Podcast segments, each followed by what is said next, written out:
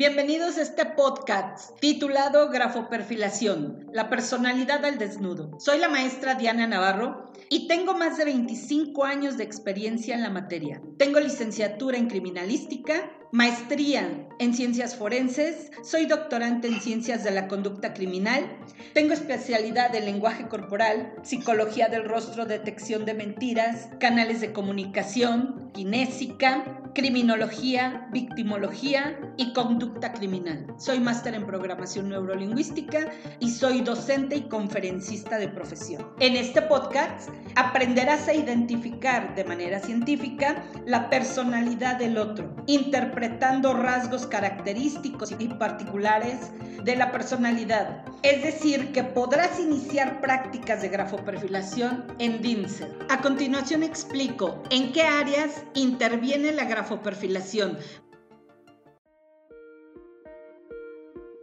Empezamos comentando y explicando qué es la grafoperfilación.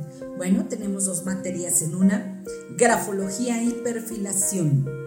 La grafología es el estudio de la personalidad a través de la escritura y de la firma, de los dibujos y todo acto escritural que cualquier persona esté realizando.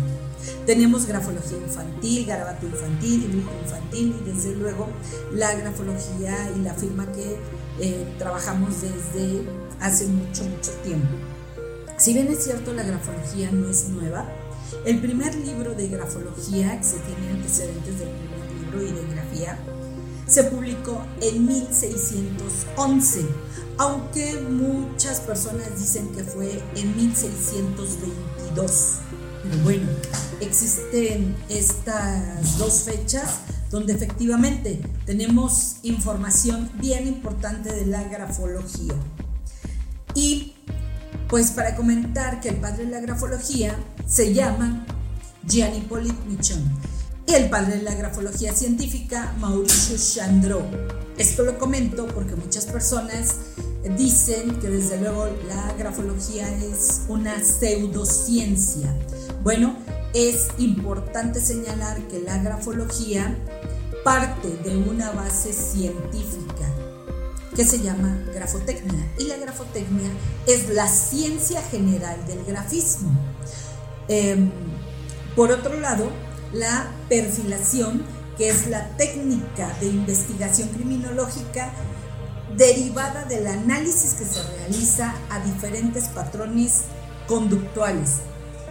Este proceso es un proceso de identificación para poder identificar, como su palabra lo dice, para poder identificar características psicológicas de una persona de acuerdo al tipo de patrones psicoconductuales que tiene.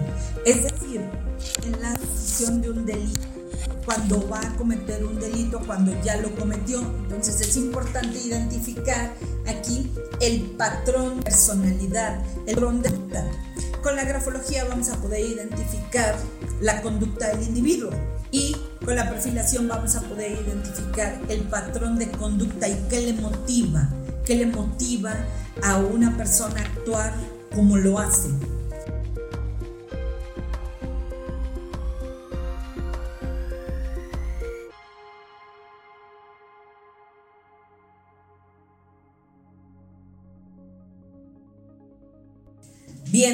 Pues ahora como ya sabemos qué es la grafoperfilación y que prácticamente son dos materias en una, poniendo esto en antecedentes, es importante mencionar que la grafoperfilación en este sentido nos ayuda a identificar patrones específicos en diferentes rubros, como con antelación lo comenté. Grafoperfilación laboral la grafoperfilación laboral nos va a ayudar específicamente a identificar el tipo de patrón de personalidad cuando tenemos, por ejemplo, en recursos humanos, que tenemos eh, que entrevistar a alguien porque hay un puesto ofertado, llega el candidato y para saber si este candidato cumple con las características específicas, el perfil específico para cubrir el puesto ofertado, pues la grafoperfilación nos va a ayudar muchísimo. toda vez que eh, podemos identificar el lenguaje corporal, psicología de rostro, piezas dentales, kinésica, detección de mentiras, así como los canales de comunicación para que eh, tengamos veracidad en la información en la que nosotros vamos a estar trabajando y desde luego este tipo de información que nos va a llevar a tomar una buena decisión en el sentido de eh, recursos humanos. Antes, y quiero comentar que antes así se llamaba, eh, recursos humanos, pero lo sigo mencionando a modo de que aquellas personas que no lo saben entren en contexto, estén en contexto de esta información y ahora se llama talento humano.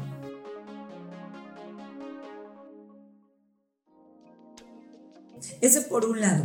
Y si hablamos de la grafoperfilación docente, nos estamos refiriendo específicamente a que esto le va a permitir al docente, al maestro, a identificar en sus alumnos los tipos de personalidad. Persona, una personalidad, por ejemplo, en un alumno que sea un tanto disidente, que no le gusta respetar las reglas o con su lenguaje corporal que eh, el maestro puede identificar cuando un alumno está diciendo la verdad, cuando está mintiendo, cuando incluso con su lenguaje corporal está llamando la atención de alguna manera o pretende llamar la atención o algo está pasando. Por ejemplo, si un alumno eh, se medica y necesita estar eh, suministrando a su cuerpo cierto medicamento y no ha avisado al docente, el docente con cierto lenguaje corporal que tenga el alumno, el docente se va a dar cuenta que algo está pasando con ese alumno.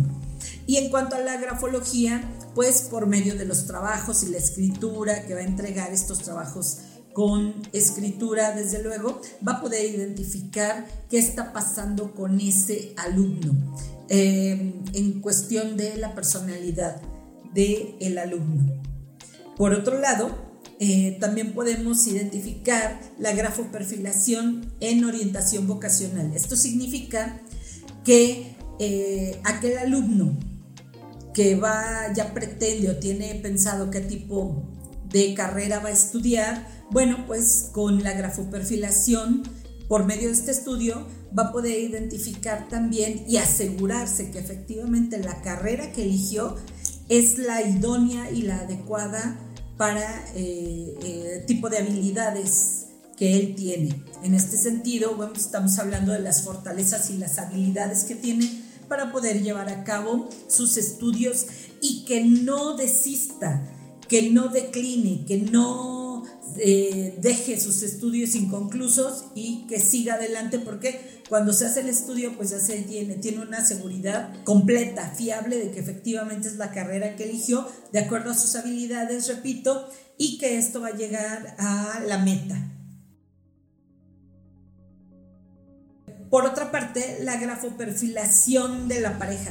Qué importante es identificar la grafoperfilación de la pareja porque si el estudio nos dice que son compatibles, pues que bueno, porque nosotros vamos a saber con quién estamos tratando y que somos compatibles a la hora de tomar ciertas decisiones y que somos compatibles en diferentes rubros, así como en eh, el área de la economía, en el área familiar, en el área personal, eh, diferente planeación que se llega a ser la pareja y que bueno, pues a veces decimos, estamos en lo correcto en cuanto a que conocí o estoy tratando con la persona idónea y sé que vamos por ese mismo propósito. Cuando estamos hablando de grafoperfilación de la pareja, estamos hablando cuando desde luego todos tenemos planes y no necesariamente porque ya nos conocemos quiere decir que a los tres días nos vamos a casar. No, pero sí es importante identificar con quién estamos tratando y bajo qué eh, postura del otro eh, estamos llevando a cabo ese, ese trato, esa mm, comunicación y sobre todo esa comunión que si termina en que nos vamos a vivir juntos o nos casamos, pues qué padre, ¿verdad? Pues eso quiere decir que vamos por buen camino. Pero, ¿qué tal si en este caso no son compatibles? Pues resulta que este estudio nos va a dar un panorama específico en qué rubro no, somos compatibles. En el área de la comunicación, en el área de, eh, me refiero a comunicación en el sentido de que muy probablemente uno no sabe cómo dialogar o eh, tener una buena comunicación con el otro. Haciendo este estudio llevamos ciertas dinámicas en el sentido de que ambos, la pareja, se van a dar cuenta cómo se están tratando y haciendo el estudio también hacemos ciertos ejercicios conforme a el tipo de canal de comunicación que tiene la pareja y ellos empiezan a despertar esa conciencia de, ah, por ahí no es, ok, ya entendí. Y créanme que en muchas ocasiones después de este estudio se empiezan a llevar mejor. Por otro lado, también tenemos la grafoperfilación jurídica. Está dirigida a los abogados, que es muy importante, porque resulta que muchos abogados con estas eh, herramientas pueden identificar si su cliente les está diciendo la verdad, qué tanto les está mintiendo, hasta dónde de alguna forma tienen un pensamiento más mágico que lógico, porque cuando se tiene una situación legal, pues desde luego que sienten que el mundo se les viene encima, ¿verdad? Y en muchas ocasiones, con todo respeto lo digo, eh, tratan o, sin querer porque es inconsciente al tener eh, presente la palabra de situación o problema legal, pues algunas personas tienden a manifestar ciertas ideas, eh, maximizarlas y probablemente a lo mejor no es un asunto tan complicado, pero lo están maximizando porque pues no están acostumbrados desde luego y nadie quiere tener un problema legal. Por eso es importante que los abogados sepan de esto para que puedan identificar cierta situación en cuanto a la personalidad de su interlocutor. Y desde luego eh, lenguaje corporal, porque como hablamos, eh, desde luego como pensamos, hablamos y como hablamos, actuamos. Ahí eh, tratamos de buscar en este sentido congruencia. Y la parte más importante que es en la que nos enfocamos mucho también grafoperfilación criminal. En esta parte de la grafoperfilación criminal, bueno, pues vemos características específicas latentes que una persona puede llegar a manifestar con su actitud y llevando a cabo e incluso, eh, bueno, pues ya conductas bastante complicadas, llegando a decir en este sentido que pueden ser conductas probablemente delictivas y nocivas para un bien social.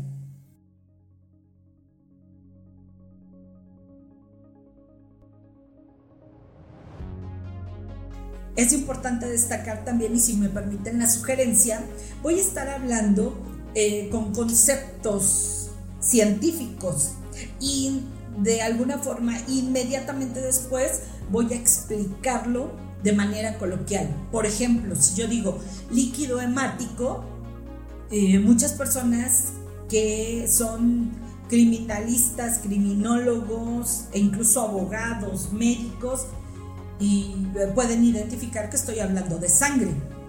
Entonces voy a hablar, eh, repito, de conceptos científicos e inmediatamente después lo voy a decir en términos coloquiales. Por ejemplo, cuando decimos eh, va eh, un cuerpo sin signos vitales. E inmediatamente después tengo que explicar que es un, un cuerpo sin vida. ¿Sí? Ok. Pues continuamos explicando que gracias a la grafoperfilación podemos identificar mucho demasiado en todas estas áreas. Es importante destacar que hoy vamos a empezar con lenguaje corporal y decir que toda la parte izquierda del cuerpo hablamos de imagen materna, pasados, recuerdos, tristezas, apegos y toda la parte derecha del cuerpo, bueno, nos estamos refiriendo a la imagen paterna, los proyectos, los objetivos que queremos realizar, el dinero y eh, esta parte de los proyectos a corto, mediano y largo plazo. Esto también tiene que ver, desde luego, con el lenguaje corporal. Eh, quiero comentar específicamente el lenguaje corporal que de la punta de la cabeza donde termina el cuello, imagen pública. Cuando nos tocamos mucho la cara, el cabello en este caso, pues le estamos diciendo al otro que queremos que nos vea bien, queremos vernos, queremos gustarle al otro, queremos que nos acepte y no necesariamente cuando nos tocamos la cara es que estamos pensando o estamos analizando o procesando la información del otro. Habría que identificar y lo vamos a trabajar aquí con sumo cuidado y a detalle el qué parte de la cara se tocó, qué tipo de movimientos hizo. Y si bien es cierto que es, eh, ustedes lo están escuchando, bueno, pues vamos a ser bastante específicos en el sentido que indique de manera muy puntual alguna parte específica del cuerpo, en este caso que estoy hablando del rostro y lo estoy poniendo como ejemplo, si se tocó el rostro del lado derecho, con el dedo índice derecho, hacia qué altura, para que todos entremos en contexto y vayamos, eh, se nos haga más fácil esta información. Y bueno, pues continuando con esta parte del lenguaje corporal, de donde termina el cuello a la parte genital que viene siendo el tronco, hablamos específicamente toda esa parte de seguridad e inseguridad. Depende la zona en donde nos toquemos, eh, manos hacia altura del pecho, manos hacia el estómago, manos hacia el abdomen. Entonces estamos hablando del tipo de seguridad e inseguridad en la que estamos manifestando con nuestro lenguaje corporal. Los hombros, los hombros ah, hablan específicamente, refieren las cargas emocionales. Los brazos y antebrazo, eh, hablamos específicamente de las emociones, qué tan emocionales somos. E incluso al tocar al otro en, ese, eh, esa parte del cuerpo. Si nosotros estamos muy eh, confiados y tenemos ese, ese tipo de confianza para tocarlo y tocarle el hombro, el brazo, el antebrazo, pues quiere decir que ahí estamos de alguna forma manifestando que lo que nos interesa mucho es la parte de las emociones. Las manos, las manos hablan, con la, hablan de la comunicación, la comunicación asertiva, afectiva. Cuando hablamos con las eh, eh, tenemos mucho lenguaje corporal, movimiento corporal a la hora que estamos hablando y abrimos los dedos de, de, las manos desde luego cuando estamos hablando y los ponemos en forma de garra o en forma de concha o palmas hacia arriba, palmas hacia abajo, lo vamos a estar explicando con sumo cuidado y a detalle.